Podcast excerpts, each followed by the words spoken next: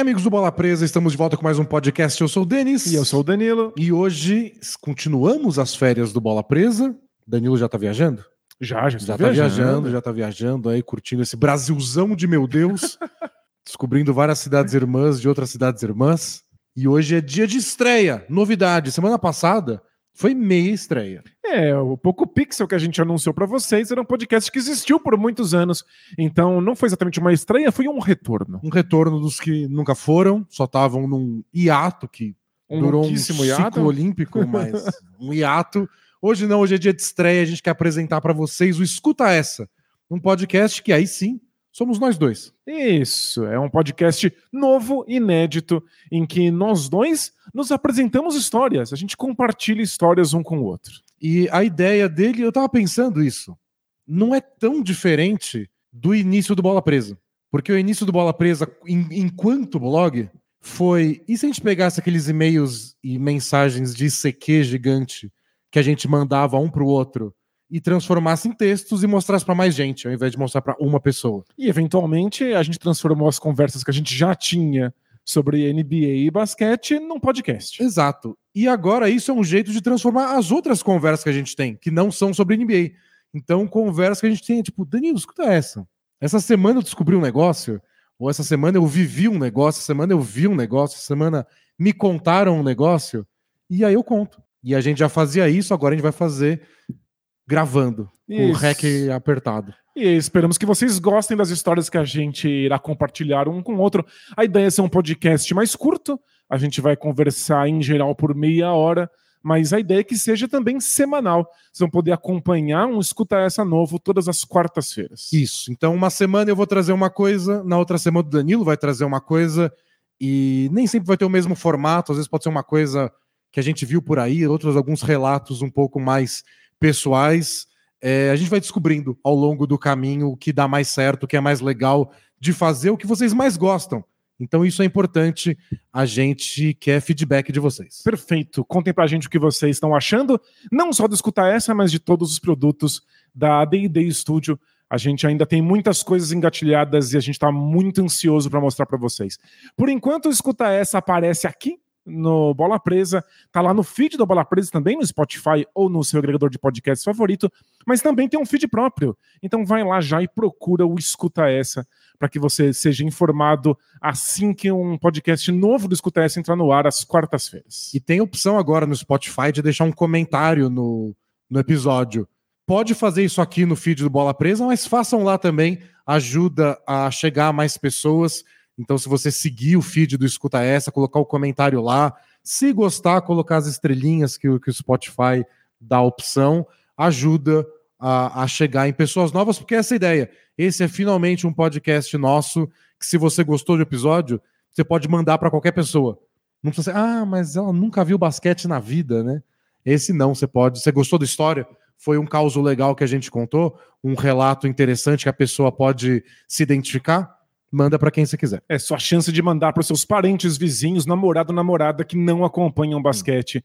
Então, ajudem o Escuta Essa a chegar em mais ouvidos. E minha mãe gostou, então quem sabe sua mãe não gosta também.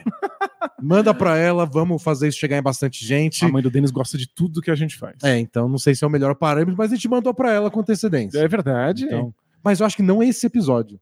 O que a gente escolheu para ser o primeiro, eu não mandei para fazer surpresa. Boa, então esse episódio é inédito para vocês e para a mãe do Denis também. A gente começa com o Denis apresentando uma história e esperamos que vocês gostem bastante. Outra importância de vocês irem lá e comentar para a gente, a gente conseguiu uns patrocinadores lá, porque a gente só tem aqui. Então, obrigado, KTO. Obrigado, Alura. É isso, não temos momento Alura nem maldição bola presa KTO nesse episódio, porque não será sobre NBA, mas em breve a gente retorna das nossas férias com mais um episódio do Bola Presa. Então vamos ouvir? É isso. Aproveitem, digam o que vocês acharam. Até a semana que vem. Tchau. Tchau, tchau. Escuta essa, Daniel. Fala. Você é um fã de reality show, certo? Com certeza. Mas e se eu te dissesse que os melhores reality shows, se o auge do formato, não seja agora, quando toda empresa está fazendo um reality show por mês no mundo inteiro, em todas as plataformas, mas há uns 20 anos, uhum. quando estava tudo começando e tudo era experimentação.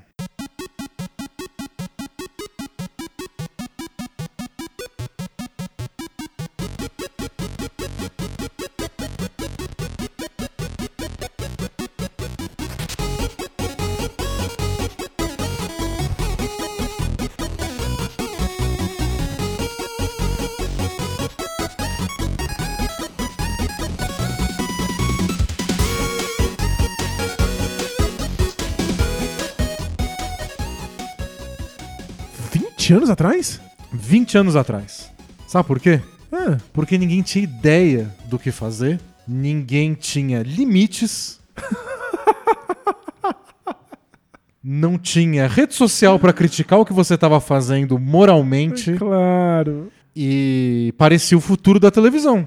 O que de fato aconteceu. Que é o futuro da televisão, pro bem ou pro mal.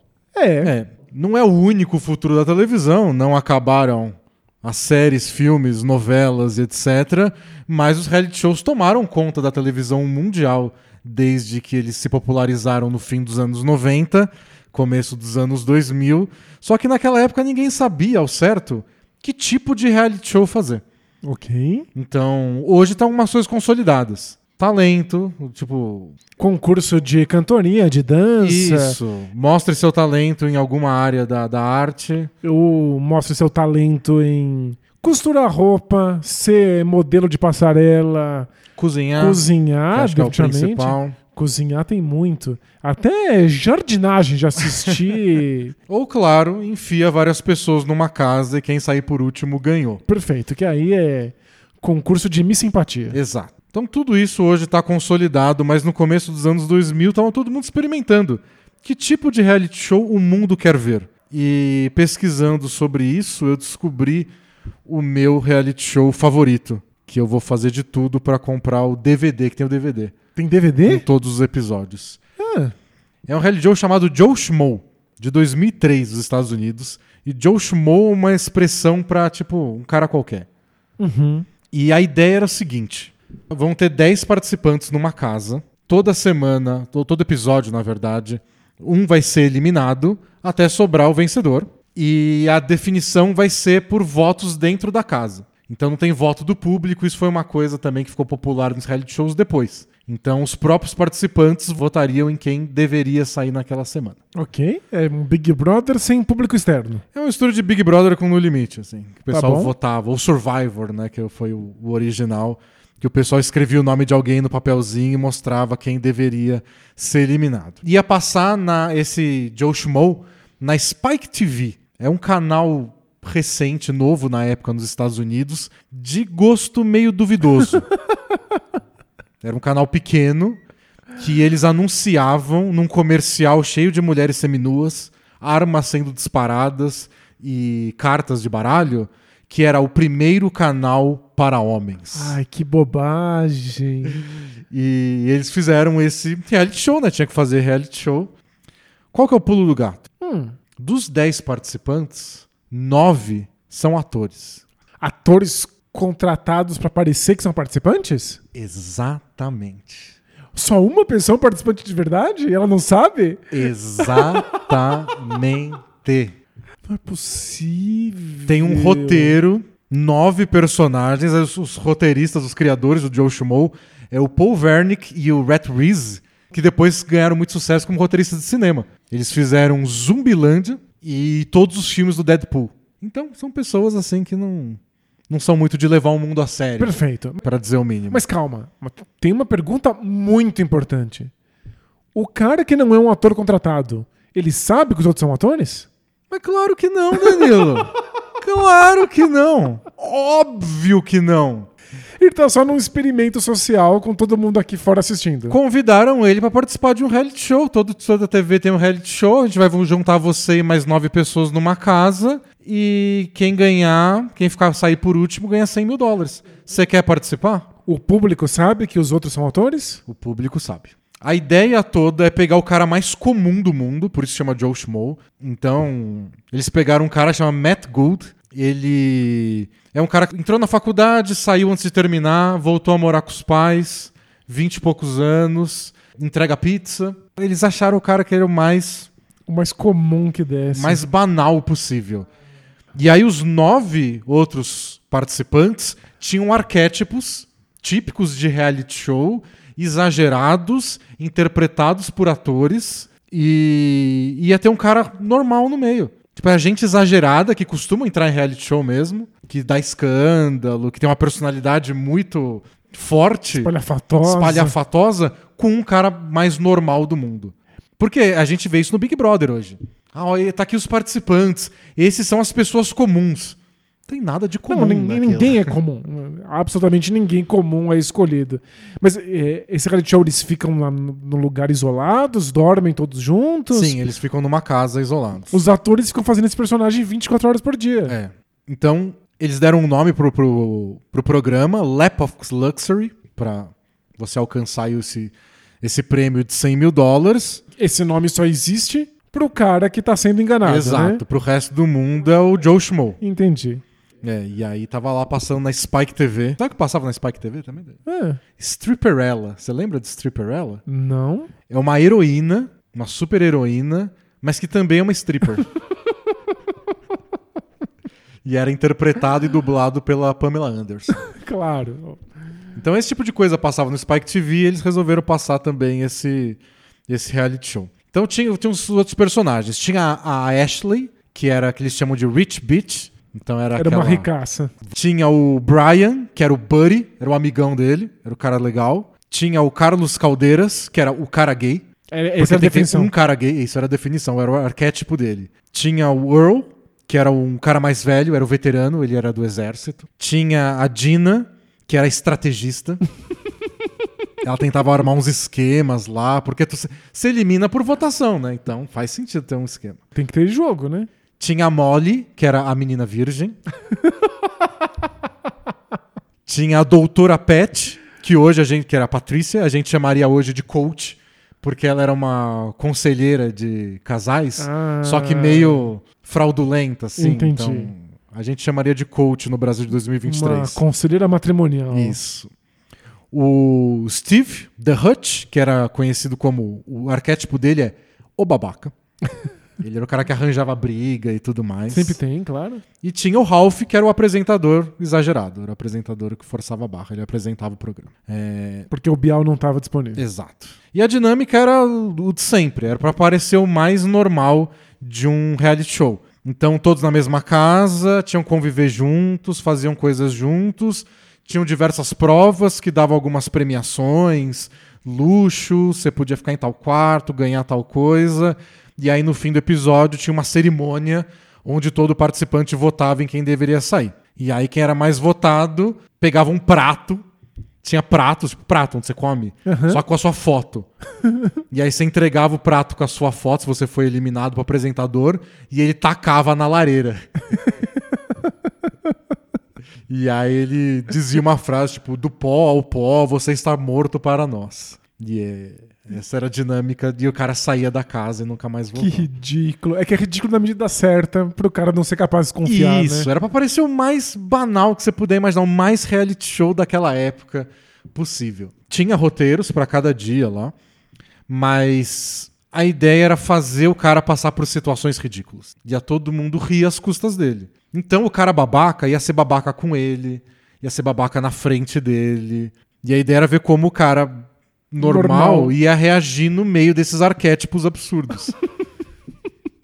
Então o pessoal foi lá forçando a barra, e aí o- logo no começo o cara babaca vai lá e começa a fazer bullying no cara gay, e fala que vai tacar ele na piscina. E aí o Matt, que é o, Que é o nosso, cara normal? nosso cara normal, o, nosso, o, o nosso herói? o nosso Joe Schmo, ele vai lá e defende o cara. Fala, pô, não vai tacar ele na piscina não. Que bonitinho. É. E aí tem a, a mocinha virgem, ela é toda religiosa, e aí antes do jantar o nosso amigo Matt vai lá e fala: Você quer que a gente reze com você antes da gente jantar? Ele é mó bonzinho, além de ser muito normal. E aí depois ele conta: "Ah, Eu não rezo, eu não sou assim, mas eu achei que pra ela ia ser importante.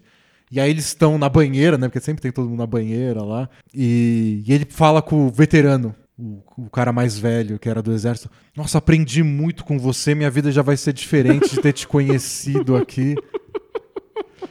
E ele fica amigo, a, a, a ricaça, a Bad Bitch, ele fica amigo dela. E é mó legal com ela. Eu tô conseguindo ficar com dó dele. Ele tá sendo só muito legal com todo mundo, muito educado com todo mundo. Tem uma cena que tem um casal que briga e ele deixa os dois lá sós pra eles poderem conversar. Ele tá só sendo muito legal. muito legal sendo a piada da brincadeira. E aí eles ficam tentando sacanear ele. Aí chega no momento da votação, a, a Ashley, que tava, que ele tava sendo muito legal com ela e ela tava sendo legal de volta, eles decidem mudar e falam: "Não, agora trata ele muito mal. Do nada. começa a dar um gelo no cara e ele fica todo magoado e conversa com outras pessoas, tipo, ah, acho que eu vou votar pra eliminar ela. Tipo, ela começou a me tratar. O público tem acesso a, qua- quais são as decisões passadas por esses atores? Sim, porque nada disso é ao vivo. Não é o nosso conceito hoje de Big Brother. Tudo foi feito pra 10 episódios e tem comentários dos atores e bastidores do- da produção. Tem a produção assistindo e reagindo. Tipo, a gente quer que o Matt faça isso. E aí ele faz ao contrário, tem a produção tipo, putz, e agora? Legal. E aí os atores têm que improvisar e aparece cena dos atores dizendo ah, nessa hora eu fiquei com dó dele, então não sei o Ah, quê. eu tô com muita pena. Então, funciona, funciona assim. E eles mudaram, então, o negócio. Então a gente vai eliminar o Earl, o veterano, que ele tava vendo já como uma figura paterna lá dentro. E eles falaram que nem fazia sentido. Eles não, nem tinham criado nada ao longo da semana lá. não, Nem semanas, mas. Que justificasse ele dos ser eliminado. É, não era tão longo assim. Dos dias que justificasse. Mas era a pessoa que ele tinha mais se conectado. E aí ele começa a chorar quando ele é eliminado. Ai, que Chora de dó, que dó. soluçar.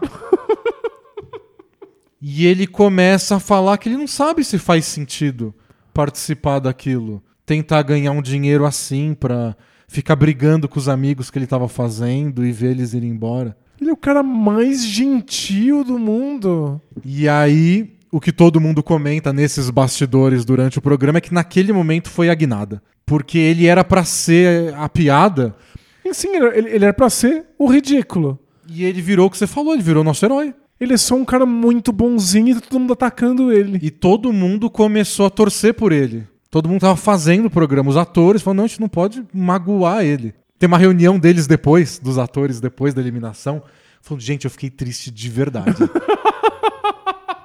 quando, eu- quando ele começou a chorar, eu fiquei triste. Real. E eles falaram, a gente não pode magoar ele mais. E se não fosse tudo esquematizado, se importa. Todo mundo chora nessas eliminações de reality show, ninguém dá a mínima. É saber que a gente tá causando isso propositadamente pra uma pessoa que torna isso inviável. Não É. dá pra aguentar. E aí ficou todo mundo muito sentido. E aí eles começaram a pensar, tipo, será que a gente tem que lidar com isso diferente? Porque no começo as cenas eram, vamos lá, gente, vamos, vamos ludibriar ele, vamos fazer ele acreditar até o fim. E rindo das coisas que acontecem. Aí tinha provas que ele tinha que desfilar de sunga. E o pessoal dando risada. Mas ele encarava tudo bem. Era tudo divertido. E ele nunca desrespeitava ninguém. Era super legal com todo mundo. Nossa, pra ele não tem tempo É. ruim, ele ainda é bonzinho. E as provas eram todas absurdas. Tem um vídeo muito engraçado no YouTube que comenta essa série e ele fala: todas as provas que tinham envolvia peito de mulher. É só misógino Era, ridículo. era o 2003, um canal feito para homens. O primeiro canal feito para homens. Claro, os outros não. Né? Lógico. Tinha uma prova que era uma atriz pornô e todo mundo tinha que ficar com a mão no peito dela e o último a continuar com a mão no peito dela ganhava. Não é possível. E o Matt foi o primeiro a tirar. É mesmo?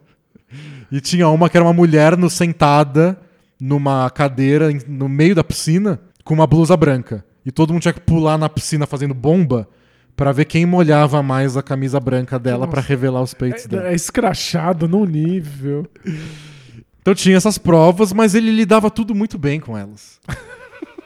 Mesmo quando envolvia peito de mulher, ele era legal com todo mundo. Ele não desrespeitava nem os outros participantes, nem a, a mulher. Vai ter um final feliz essa história? Era Eu- legal com todo Eu tô mundo. começando a ficar angustiado. Não, não sei, né? O que, que você considera final feliz também? Eu, eu tô com medo de quão sacaneado ele vai se sentir quando o programa terminar. E ele descobriu o que se deu. Bom, mas nesse momento ele virou herói, Dani, então tá tudo bem com ele. Então tem os atores dizendo que não queriam magoar ele e a produção começou a mudar as coisas. Eles começaram a perceber que todo mundo ficava mais feliz e eles estavam vendo o público também, imaginando o público encarando assim também. Queria ver ele ter sucesso, igual você agora. Claro. Então eles começaram a mudar provas para ele ter mais chance de sucesso. Pra ele ganhar as provas? Então a faculdade que ele parou no meio era de direito. E eles sabiam que ele era bom de falar. Então vamos fazer uma prova de oratória. Então você tinha que fazer um discurso lá e defender alguma coisa. E ele foi super bem e ganhou a prova. Ah, que bonitinho. Mas é que quando ele souber disso, pra gente estar assistindo, legal, é nosso herói vencendo. Quando ele souber que ele venceu porque o negócio foi uma falcatrua, ele vai ficar arrasado. E aí depois começaram a jogar dilemas éticos pra ele no programa. Então a menina lá, a Bad Beach, chegou nele e foi dar uma conversa com ele, pedir pra ele votar em tal pessoa, que tal outra pessoa ia votar também, porque aquilo lá. E ele tinha que votar no amigo dele pra isso. E ele não votou no amigo dele. Ah, olha só, nosso herói, nosso É. herói, nosso menino. E, tipo, ele podia até pensar, não faz sentido eu votar no meu amigo, mas vai saber. Mas não, todas as vezes que colocaram esses dilemas, ele votou na pessoa que ele tinha que votar. E aí tem cena da produção antes de, de coisas, de eventos. Tipo, essa vai ser a melhor noite da vida dele. Vamos fazer tudo pra ele se divertir muito. Bonitinho. E aí chegou na grande final. Que era ele, o Buddy, o amigo dele, o principal, o principal amigo dele, e o Babaca. O Babaca chegou até a final. e aí a grande piadinha foi essa. Eles foram anunciar o vencedor e quem ganhou foi o Babaca. Ele não ganhou? E aí depois quando o Babaca tava lá com- comemorando, o Babaca chegou a ser expulso do programa por ter quebrado alguma regra lá, foi admitido de volta e ganhou. Só que aí logo depois que ele ganha, entra todo mundo e acho que, o- acho que o próprio Babaca fala: Gente, vamos falar a verdade aqui. É, eu, eu sou um ator. Quem é um ator também aí? Levanta a mão. E aí todos os participantes que estão lá assistindo a grande final Levanta começam a a, levantar a mão. Ah, Aí só foca nele, no Matt. Não acredito, o que que tá acontecendo? O que que tá acontecendo? Ele começa a chorar e dar risada. E você ia ficar muito feliz, Danilo. por quê? Ele encara tudo do melhor jeito possível. Ele é a melhor pessoa do planeta. Ele tá incrédulo, mas ele tá rindo e chorando o tempo inteiro. Ele agradece todo mundo. ele abraça todo mundo. Ele beija todo mundo. Ele recebe o cheque dele de 100 mil dólares. E diz que foi uma experiência sensacional. Não é possível. E depois ele chega a trabalhar em outros reality shows da TV. E pra ele ficou só muito feliz. Ele achou o não máximo. acredito, não acredito. E aí tem os depoimentos dos atores depois, dizendo: Nunca conheci uma pessoa tão legal na minha vida. Tem um que fala: Não, é o top 5 das pessoas mais boas que eu conheci na Terra até hoje. Ele foi alvo de uma pegadinha colossal. Todo mundo riu dele. Quando ele venceu, era tudo arranjado. Ainda perdeu pro babaca, ainda teve essa tristeza. E Mas ao pouco. descobrir que foi enganado, achou muito legal. Achou o máximo. Achou uma baita experiência de vida. Foi. Mas ele podia ter ficado facilmente ofendido também. Nossa, eu teria ficado indignado. Não, inacreditável. Não sei se é, é muita bondade ou muita ingenuidade, mas que legal que ele conseguiu responder a essa violência bizarra da melhor maneira possível. Não, ele achou o máximo. Sério. Depois eu vou te mostrar os vídeos. É muito bom. Ele descobrindo a verdade é uma. Deve ser um dos grandes momentos da TV mundial, assim. Difícil imaginar coisas melhores. E tem tudo isso em DVD, dá pra assistir tudo. Dá, dá pra assistir tudo. tem os melhores momentos no YouTube também, que foi o que eu vi. Mas tem. Tem episódios inteiros no YouTube. Mas o DVD tem até extras dos bastidores, eles discutindo o que fazer com ele. Que louco. Deve ser, deve ser sensacional. E teve uma segunda temporada. Mas é é impossível, porque quem se inscreve já sabe como foi a primeira. Não, Danilo. Você tá oferecendo outra coisa. Ah, vai ter um outro reality show. E esse aqui não era de todo mundo numa casa, esse era de estilo Bachelor. Era pra você achar um grande amor. Não, E as pessoas caem. E aí, então, essa, essa, essa eu não vou contar a história toda, que eu nem, nem assisti nada. Mas essa segunda temporada foi um homem e uma mulher enganados. E o resto atores. E o resto eram todos atores. Porém, a mulher descobriu. Como? Ela, no começo, teve uma coadjuvante que foi contratada só pra fazer o primeiro episódio. Ela logo ia sair. E aí elas estão conversando lá na casa e a mulher não, não tinha entendido exatamente qual era o esquema. A mulher contratada, não a que estava sendo enganada. E aí a outra perguntou: "Ah, como é que você veio pra cá? E aí ela respondeu: ah, meu agente conseguiu pra mim. E ela achou esquisito o agente colocar ela lá dentro. E depois ela já ficou com o pé atrás e achou as cenas forçadas, achou algumas conversas scriptadas demais. E teve uma hora que uma, uma, uma atriz estava contando um segredo pra ela, que tava no roteiro, Uhum. e acabou a bateria da câmera. E aí ela esperou o cara trocar a bateria pra continuar contando. E ela falou: não, isso tá muito estranho. E aí eles resolveram revelar pra ela: você descobriu, Parabéns. é tudo armado, todos são atrizes e atores, menos você. E esse cara, você topa continuar com a gente como atriz pra continuar enganando aquele cara? Nossa, E se ele- doideira. E se ele for enganado até o fim, você ganha tantos mil e ele ganha tantos mil e bora lá? E ela topou Ela e ficou topou e até foi o até o final? Mas eu queria muito ver esse momento em que ela percebe, eles são obrigados a contar. E o cara não percebeu. Aí o cara não percebeu. Homem, né? E foi enganado até o final? Foi enganado até o final. Mas esse eu não sei os detalhes, a gente pode pesquisar mais depois. o que eu pesquisei, Danilo, É. foi de uma outra sacanagem ainda maior. Ah, eu, eu, achei, ser, eu né? achei ainda maior. É um reality show de 2005 do Channel 4 do Reino Unido que chama Space Cadets, que é uma brincadeira com o termo porque Space Cadet, tipo cadete espacial, pode se referir a alguém tipo que vai para o espaço, mas é uma expressão também para alguém que está meio que no mundo da lua, para manter no, Uhum. nos termos espaciais. Então, gente que não se dá conta meio da realidade. Gente que é meio avoada, né? Avoada. Qual que era a ideia, Danilo? Convocar pessoas, iam ser acho que nove pessoas no total, para participar de um treinamento em uma base militar russa para viajar para o espaço. Dessas nove pessoas, três seriam escolhidas e elas iam para uma viagem espacial. 2005 é quando estavam começando aqueles papos de turismo espacial, essas Virgin Galactics da vida estavam nascendo. Ia ser uma nave russa, ia ser uma viagem na órbita, assim, não ia muito longe, não ia pisar na Lua, não ia ser nada. Só pra experimentar gra gravidade zero. Você ia ver a Terra lá de cima. Legal. E aí esse era o reality show. Ia ter um grande processo para escolher essas pessoas, o treinamento na Rússia. Depois desses treinamentos, algumas pessoas iam ser escolhidas de fato para ir na nave e ir. Ah, não, a viagem vai ser falsa. Tudo é falso. Tudo. Tem gente dizendo que é o reality show mais caro que já fizeram. Custou 5 milhões de libras porque eles fizeram tudo falso. O casting foi gigantesco. Qualquer pessoa que o hobby delas envolvia alguma atividade militar ou gostar do espaço, de astronomia, fora. Você pode perceber alguma coisa. Ah, claro, tem que pegar a pessoa mais leiga possível. Então eles fizeram vários testes que eles diziam que estavam fazendo testes para pegar as pessoas mais preparadas E não, era pra pegar as pessoas menos preparadas. pessoas que eles eram capazes de. Eles faziam testes pra ver quem era mais suscetível a ser enganado, assim.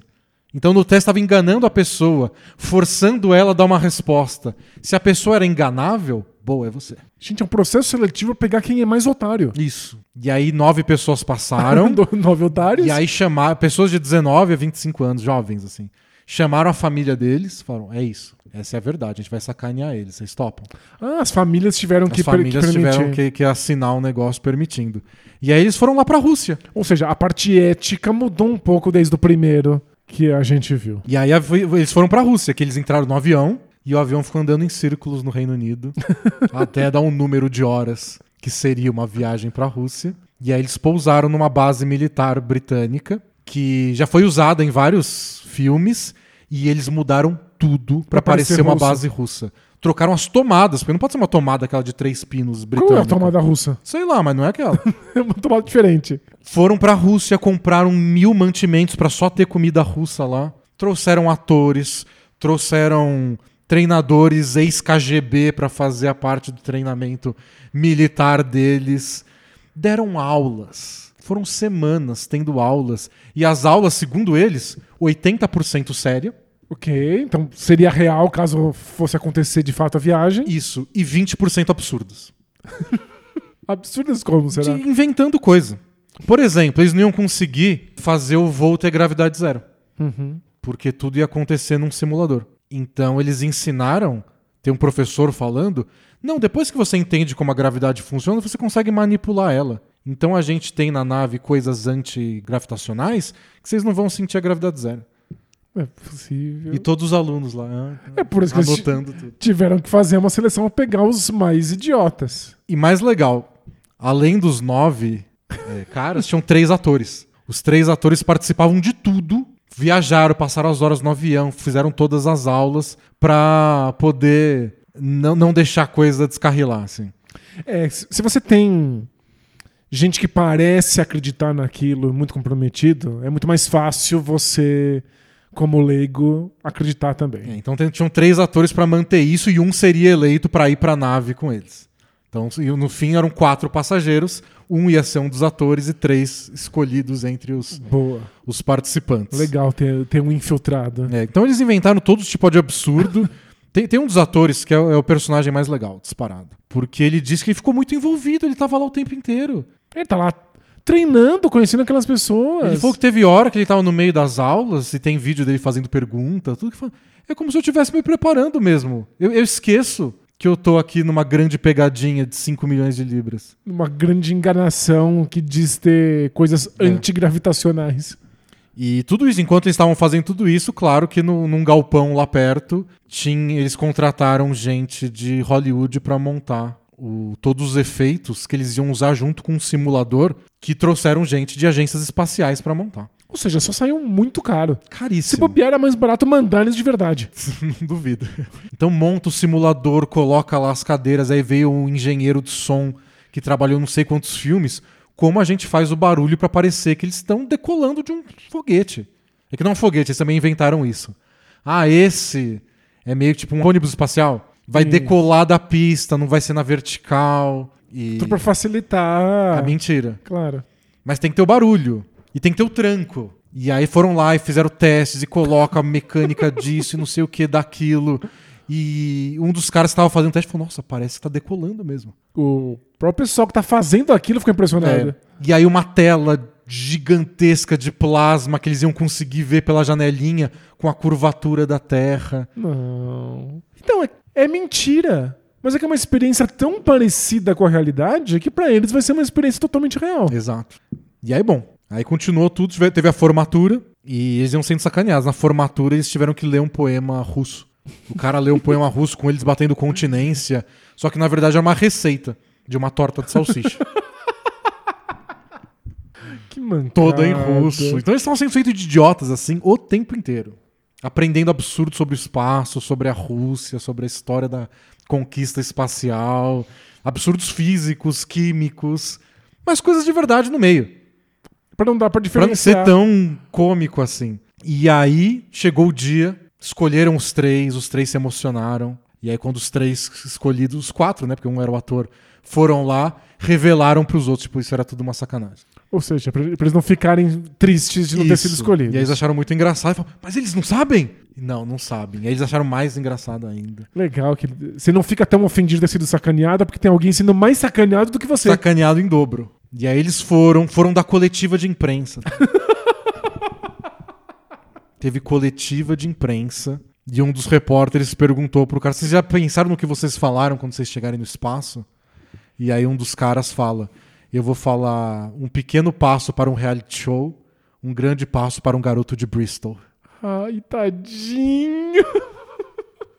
E aí eles passam em corredores, não sei o que, todo um auê pra chegar no simulador, que é a nave. Sentam na nave e fazem todo o auê. Tem os dois pilotos que vão comandar a nave até o espaço. E aí chega a hora, 4, 3, 2, 1, e a parte do som não funciona. Deu pau na simulação milionária. E aí os pilotos improvisam. Eles falam, a gente, a gente não conseguiu decolar agora, estão checando mais umas coisas.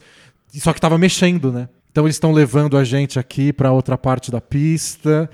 E aí eles fazem de novo e faz o barulho e dá tudo certo e lança. E Você tem- que ser otário pra não perceber a enganação quando falha no lançamento. Nossa, é um nível de seleção de otário impressionante. Parabéns pra eles, conseguiram exatamente o que eles queriam. e os pilotos conseguiram driblar na hora. É, você tem que improvisar em tempo real. E, e aí eles foram, todo mundo se emocionou, mas tem uma hora que um deles fala: Nossa, parece que a gente nem saiu do chão. e, aí, e aí o auge de tudo é quando dá tudo certo, eles chegam na altitude que eles tinham que chegar, sei lá quantos mil quilômetros, sei lá. E falam: Não, agora a gente vai abrir tudo aqui. Eles abrem a janela que dá para pro cockpit dos pilotos, que tem uma janelinha que dá pra ver a tela de plasma e tem a terra lá embaixo. E eles ficam muito emocionados. Você não ficaria? Muito emocionados. Sério, deve ser um dos os melhores momentos da vida de qualquer pessoa. O ator que foi escolhido pra ir, é o Charlie Skelton, ele escreveu um texto pro The Guardian sobre a experiência. Porque ele falou, ele passou cinco dias no espaço. Foram cinco dias Dessa de simulação? nessa simulação. Eles tiveram que fazer experimentos lá. tipo, se um, dá pra ligar uma impressora usando uma maçã. e ligou. Ligou. Foram longe demais. Achei que era só uma voltinha. E ele falou que foi, ele ficou emocionado de verdade. Ele era um ator. Ele sabia que eles estavam dentro de um simulador, dentro de um galpão, que eles nunca saíram na Inglaterra, e ele se emocionou. É que não só a, a, simulação deve ser muito bem feita e aí a experiência parece real, mas é que tem gente que acha que é real e tá se emocionando junto. É. Então é difícil você se descolar disso. Ele escreveu no texto assim, ó: "Caminhei humildemente de volta para o convés depois de ter visto a Terra e escrevi um poema na hora sobre como quando eu tinha sete anos eu matei um cachorro com um pedaço de concreto e fui abraçado pelos meus companheiros cosmonautas. Senti um pouco de culpa sobre aqueles abraços, porque o poema era uma tapeçaria de mentiras. Eu nunca matei um cachorro, nunca incendiei um centro de lazer na minha cidade, mas o que o poema dizia sobre redenção refletia meus verdadeiros sentimentos. Ver aquele planeta de plasma em alta resolução girando silenciosamente me encheu de boa vontade para com toda a humanidade e os abraços eram realmente e exatamente o que eu precisava. Muito bonito. O que surge de verdade na mentira é fascinante. E aí ficaram lá fazendo os experimentos. E aí teve um que eles exageraram. Porque eles pensaram em várias coisas: chuva de meteoro para causar pânico, ETs aparecendo na janela. E aí eles desistiram dessa. Decidiram fazer o, o grande momento, o spacewalk. Eles iam sair da nave para ficar no espaço. Mas e a gravidade? Danilo. Eles não. É. Otários, né? É. Só que antes disso, entre os experimentos, eles tinham que fazer uma cerimônia de homenagem a um cachorro que morreu. Alguém tinha pagado para levar cinzas do cachorro e eles tinham que fazer uma homenagem lá. Só que aí, pelo script, as cinzas caem no chão e eles têm que limpar com aspirador de pó. É pra ser ridículo. E aí a menina que foi, ela fala: tá esquisito isso. Não tá parece mais uma piada, não parece que é verdade. E aí um pouco depois ela comenta que será que a gente tá num simulador? Ela percebeu porque ela achou que era escrachado demais o lance, o lance das cinzas do cachorro. Olha, tem um limite, né? De é. até onde você pode ir. Mas aí chegou a hora do spacewalk. Eles botaram todos os trajes mesmo de astronauta, capacete, colocaram eles numa salinha, a salinha foi andando, e aí quando abriu, era o palco. E tava todo mundo lá batendo palma e dando risada. Perfeito. Dele. Eles não tiveram que inventar um jeito de existir gravidade onde é. não deveria. E aí o apresentador entrevista os três com roupa de astronauta no palco. E esse, esse é triste.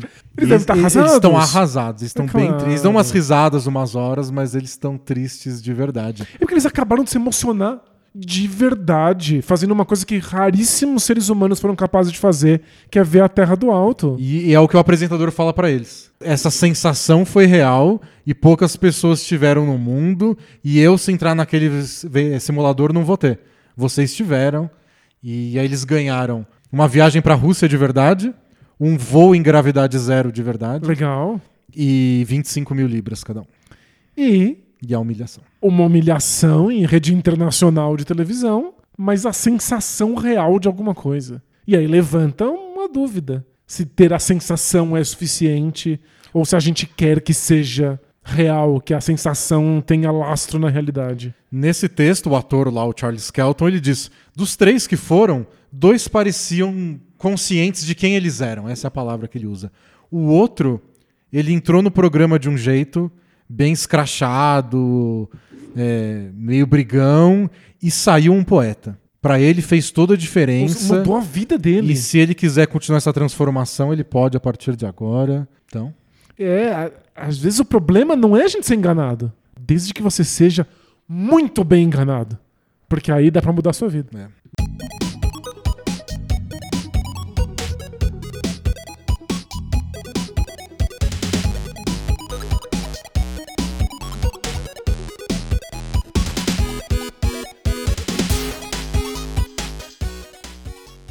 Esse foi o Escuta Essa, nosso novo podcast semanal, em que eu, Danilo e o Denis compartilhamos histórias.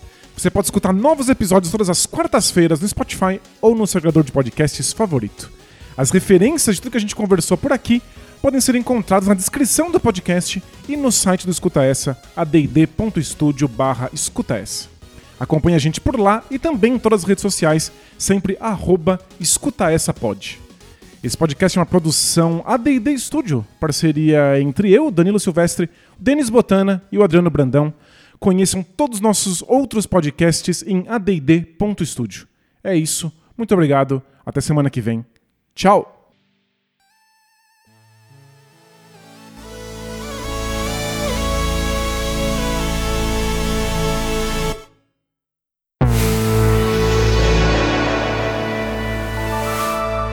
A D&D Studio.